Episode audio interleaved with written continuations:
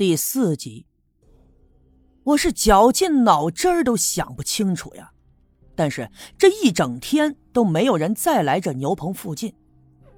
直到傍晚的时候，太阳爬上了西面的山头，橘黄色的晚霞的光辉从牛棚的栅栏门里照射进来的时候，我这才看到有一个人朝牛棚的方向走了过来。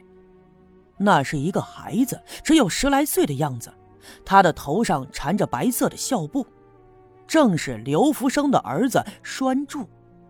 他就像早上我看到的时候那样，嘴巴紧紧的绷着，并没有多余的表情。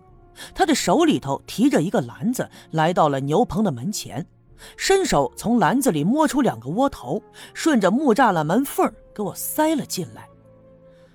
他的出现倒是完全出乎了我的意料之外。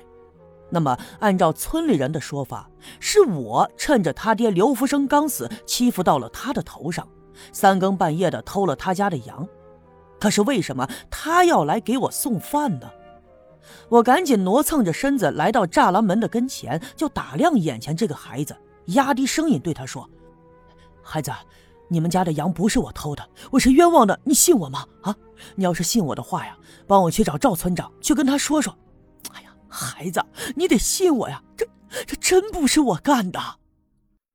栓柱眨了眨眼，脸上的表情仍旧十分的冷漠，拎着篮子转身离开了。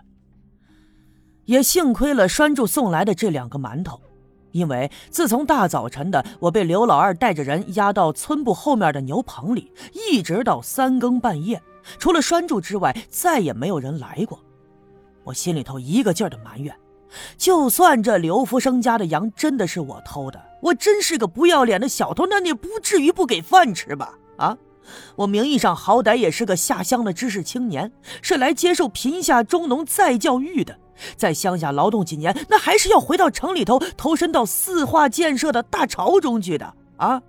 要是我就这么饿死了，你们谁都负不起这个责任。不过呢，想起赵村长说。过两天要把我送到县城的派出所里去，我这心里头就一阵的慌乱。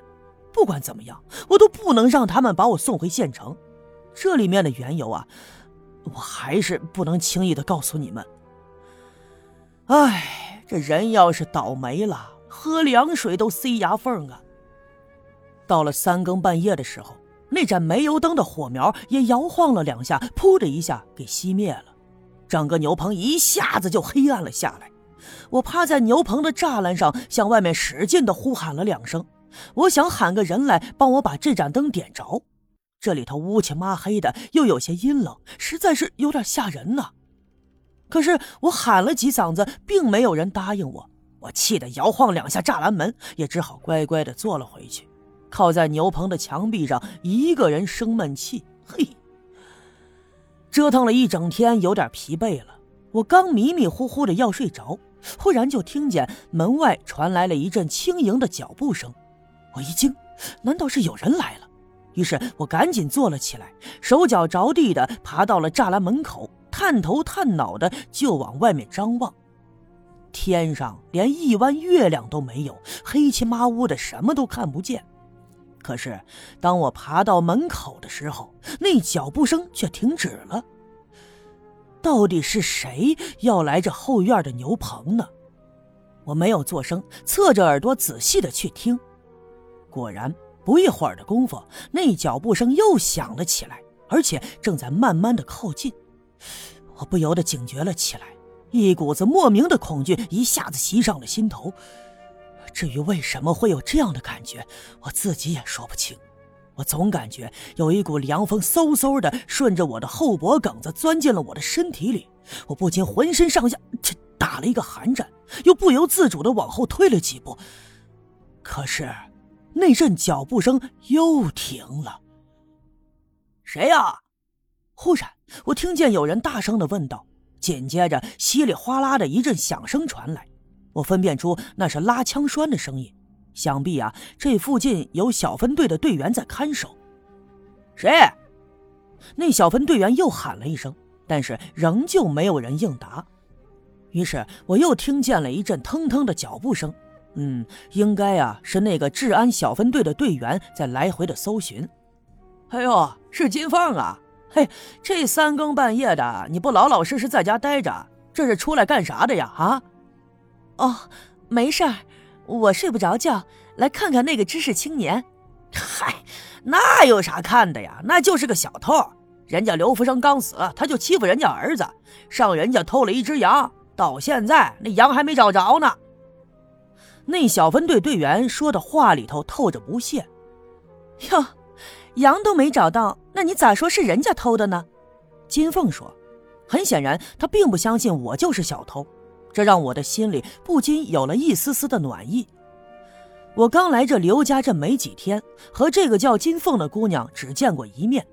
她呢是赵村长的闺女，今年刚刚二十出头的样子，长得嘛还算水灵，有几分姿色，一点也没随他爹的模样。刘家镇那些半大小子呀，都把她挂在心里，这有事没事的，总想找机会接近她。可是人家赵村长是刘家镇的一村之长。他的闺女就好比是刘家镇的公主，那些小伙子心里头也都明白，嘿，这是高攀不上的。哎呀，羊是没找着啊，但是啊，在他家的后院找到了羊毛，也看见血了，那肯定是他把羊给杀了，炖了吃肉的呀。那小分队员说道，他明显是在试图说服赵金凤不要再到后院来接近这个知识青年。他的心里我明白。即便我已经被冤枉成是个小偷，被关进了牛棚里，那么村子里这些半大小子也都对我心怀嫉妒，因为毕竟我是城里来的，比他们有文化，看起来也斯文。他们当然不希望他们最仰慕的赵金凤来接近我。哼，那么大一只羊，他一个人炖了吃了，连骨头都嚼了，我咋就不信呢？哎。要不我让我爹给你炖一只，你也当着面给我吃光了，一块肉都不能剩啊！你躲开，躲开，我要到后面去看看。赵金凤的话语中明显带着愠怒，就呛得那个小分队员一时半会儿的说不出话来，拿他没办法，只好就嘱咐他：“呃，好，好，好，好，好，那你去看看啊！哎，不过你得多加小心啊，他可是小偷，不是啥好人。”赵金凤没再搭理他。我听着脚步声，好像是直接奔牛棚走了过来。他的脚步声也很轻盈，不过我总觉得呀，跟刚才出现的那一阵走走停停的脚步声还是有些不同。我一时半会儿也想不明白，这这到底是怎么回事牛棚的木栅栏门锁着，所以赵金凤没办法进来。他看见牛棚里一片漆黑，就从怀里掏出了火柴，递给了我。我转身把挂在墙上的煤油灯点着，借着昏黄的灯光，我是第二次看到了赵金凤。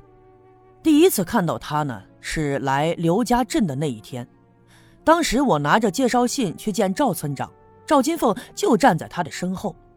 长得好看的姑娘，那谁都愿意多看上两眼。不过当时我还是忍住了，毕竟初来乍到的，不能给人留下轻浮的印象。有人给你送饭没？赵金凤问，她的声音也如同她的脚步一样轻盈，听起来让人感觉十分的舒服。我点了点头。啊，刚才栓柱来了，给我送俩馒头。啥？这一大整天的你就吃了俩馒头？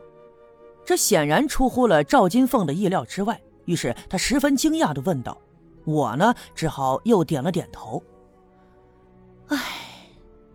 借着灯光，我清楚的看到赵金凤微微的皱了皱眉，叹了口气。他又说：“刘福生家的羊不是你偷着杀的吧？”我听见赵金凤和刚才那个小分队员的谈话，我知道他还是相信我不是偷羊贼的，于是冲着他摇了摇头，显出了一副无奈的样子。我听我爹说呀，明儿个他会跟我二哥一起去县里送那些铜钱。这不会把你也带去吧？听他这么一说，我有些慌了。现在已经是三更半夜，离天亮可没有多长时间了。如果真是那样的话，恐怕连给我辩解、洗刷冤情的机会都没了。我万万不能被他们送到县城里去。